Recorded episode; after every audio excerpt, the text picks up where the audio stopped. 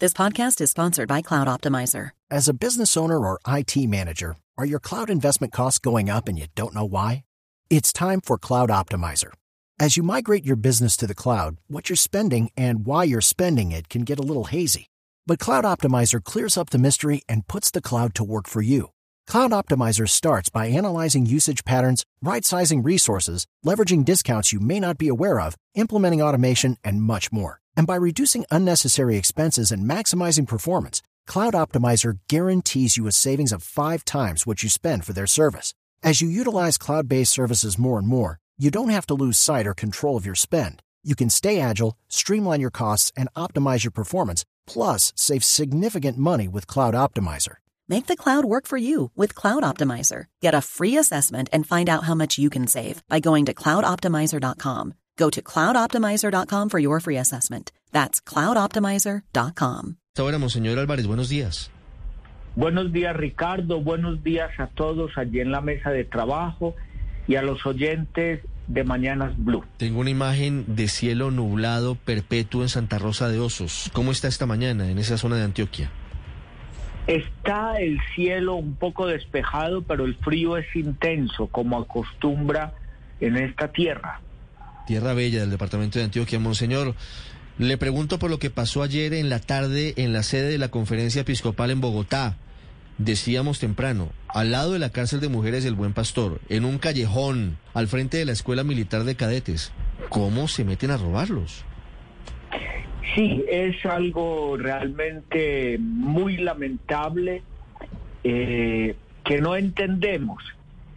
Eh, los datos que tenemos es que ingresaron haciéndose pasar por policías con prendas eh, que imitaban las de la policía o que eran de la policía y en un vehículo también que tenía características de policía, inicialmente en una moto. Luego, cuando pudieron someter a los vigilantes y a dos personas más que estaban en el lugar, pues ya llamaron un grupo grande que estimamos en 10 personas para en total y que entraron en vehículos y con herramientas neumáticas y, y sofisticadas para poder tumbar literalmente las puertas de las oficinas de la conferencia. Monseñor, ¿por qué los vigilantes les abren la puerta? ¿O, ellos están habituados a que llegue la policía y abren la puerta de la conferencia o por qué deciden eh, permitirles la entrada? Bueno, generalmente cuando nosotros hemos tenido presencia policial allí por algunas situaciones particulares, pues lógicamente que los servidores públicos se atienden y, y, bueno, sí, no hay como duda de que puedan engañar. En este caso ellos dijeron que estaban haciendo vigilancia del cuadrante porque las situaciones estaban muy difíciles en Bogotá y pidieron el servicio de un esfero para anotar en la bitácora que habían ya revisado la conferencia. Ese fue el motivo del ingreso. Eh, Sí. Monseñor, es que lo que reportan las noticias es que se robaron varias cajas fuertes. Eh, ¿Usted nos puede contar en detalle qué fue lo que se robaron? Bueno, nosotros no, no hemos podido hacer el arqueo completo de lo que se llevaron. Eh, una caja fuerte que no pudieron abrir, la arrancaron y se la llevaron. Eh, quizá otra más de la oficina de pastoral social. Allí no había dinero eh, o cantidades grandes en efectivo, quizá algo que se maneje en caja menor, sí documentos importantes y algunos títulos valores. Eh, de resto, la afectación es sobre todo los destrozos y eh, yo creo que ya se imaginan todo lo que esto significa para poder continuar con la misión, porque ponen en, a la conferencia en una tarea que le exige prácticamente parar todos los proyectos que venía realizando en, materia pastoral y de ayuda humanitaria. Mm. Pero, pero es decir, ¿cuánta plata se llevaron de la caja menor? Se habló inicialmente de unos 60 millones de pesos en efectivo. ¿Esa es la cifra? No, esa cifra no tiene ninguna realidad. Eh, eh, no hay esa cantidad en la conferencia, nunca no la tenemos hacia disposición, nunca, jamás. Eh, en efectivo no puedo dar una cifra, pero no supera eh, el millón y medio de pesos. Ah, no, Puede que haya otras cajas menores en los proyectos de pastoral social. Esto es eh, previsto a nivel contable, pero no hay una cifra así. Y, y como en las iglesias, ustedes en la conferencia episcopal no tienen guardados como copones y, y objetos valiosos de, de las liturgias o, o eso no en la en la conferencia episcopal no lo tienen. No, tenemos algunos elementos litúrgicos, cálices, eh, una custodia, estaban en la capilla, eh, no son muy valiosos ni Monseñor. 926. Pues Ricardo, lo que pasa es que entonces pareciera que quienes robaron no no sabían si, si lo que dice eh, Monseñor Sillán lo, nos dice que no ha logrado hacer el arqueo, pero Sí. con lo preliminar que nos dice, pues pareciera que el que robó no sabía mucho, que allí tal vez no habría tantas cosas valiosas Claro. para, para Pero robar. sí tenía E que saber que había que- cajas fuertes. De alguna forma eh, pudo ser alguien que sabía que tenían cajas fuertes y se Y imaginó que, que adentro había- estaba el dorado, O- que iban a encontrar claro, una fortuna. Lo que pasa es que no se te olvide que muchas personas creen que esos cáliz son de oro. ¿Te acuerdas que esos cáliz son plateados y muchas personas creen que son de oro, muchas personas creen que son valiosos y seguro hay algunos que sí, pero la gran mayoría no, Ricardo. Y ahí está, 9.27 minutos. Recupero la comunicación, Monseñor, ¿me escucha? ¿Me escucha? Aló. Ahí lo escucho, Monseñor. Nos Ricardo, estaba contando. Sí, señor, nos estaba contando usted sobre... que los cálices no eran muy valiosos, que el cáliz no era muy valioso. No, no, realmente no. Sí tenemos unos elementos litúrgicos para las celebraciones allí en la conferencia, pero no hay un patrimonio especial en este sentido, ni obras de arte eh, o cosas de metales preciosos, no para nada. Mm. Es decir, que quien les robó, Monseñor, tal vez podría no saber que, que allí no había mayores eh, cosas de valor para robar y, y se confundió. Es decir, no, no era alguien de adentro que eventualmente habría contribuido. No sabemos si, si quizás se tenga la imagen de que la conferencia puede manejar un, un dinero, eh, digamos, como un flujo de caja en, en todos los proyectos, porque realmente las inversiones son consistentes en, en- temas sociales y también en, en ayuda pastoral. Eh, pero fueron directamente a las cajas sí creemos que debe haber un previo conocimiento de las instalaciones y por lo menos tener la idea, eh, a lo mejor eh, falsa, de que podría encontrar un capital grande. Monseñor, ¿estas Eh, personas sabían en dónde estaba la caja fuerte? Sí, donde la buscaron fueron directamente a las oficinas administrativas y hay un dato especial que llegaron inmediatamente a la oficina de sistemas para anular las comunicaciones y, y las grabaciones de cámaras y se llevaron los discos duros de registro. ¿Y qué había en esos discos duros de registro, monseñor? Eh, son discos duros que, que tienen las copias de seguridad de las cartas, de los documentos que salen de la conferencia. Eh, bueno, eh, tendría que hacer también como la investigación de todo el arqueo de las cosas.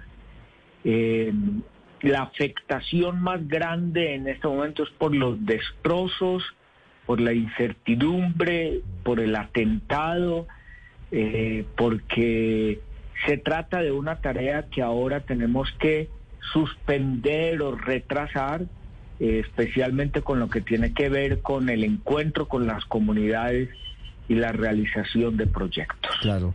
Tienen que reparar lo que se dañó en la conferencia episcopal. ¿Ya hicieron un- una valoración de los daños? No, no hemos podido porque entre otras cosas los organismos eh, de la CTI y de la SIGIN están investigando en este momento eh, y pues nos piden como no tocar las cosas hasta ahora.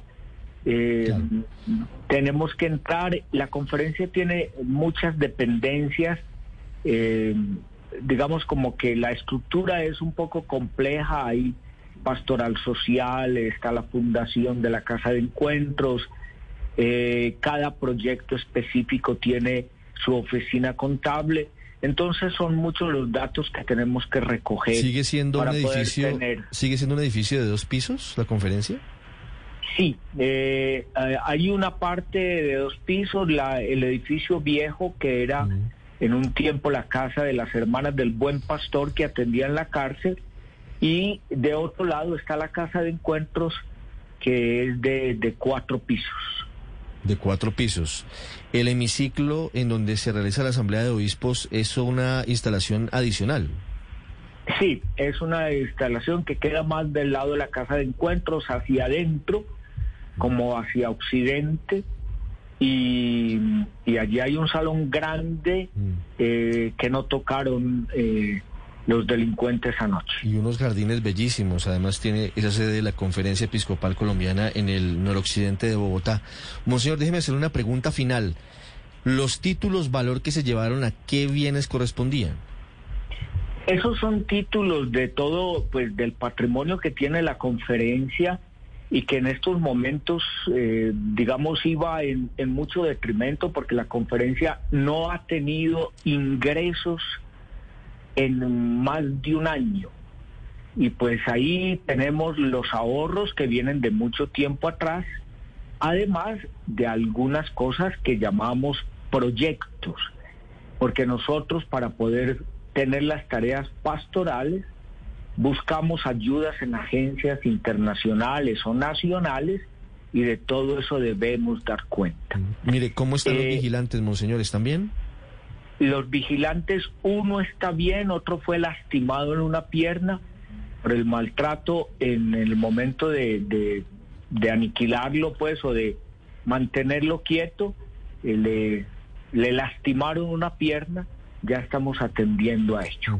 ¿Con un disparo o fue un golpe? No, fue un golpe. Pero estaban armados los delincuentes que le comentaron los vigilantes.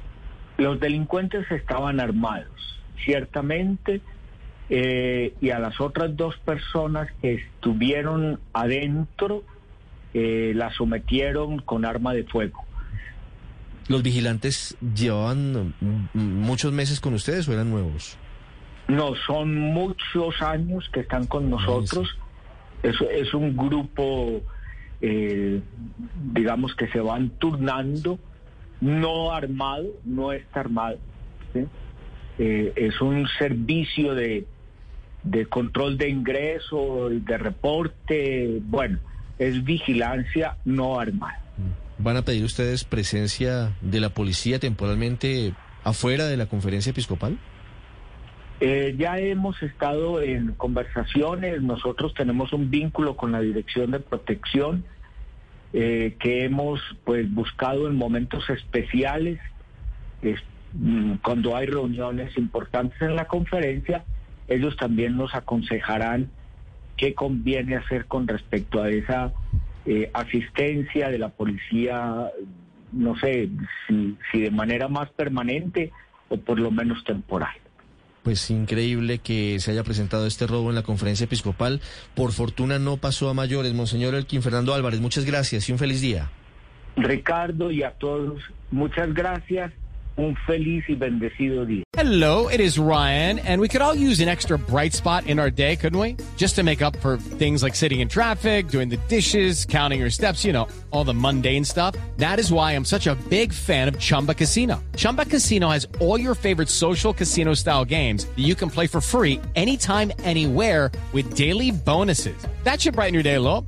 Actually, a lot. So sign up now at chumbacasino.com. That's chumbacasino.com. No purchase necessary. Group. Void were prohibited by law. See terms and conditions. 18 plus.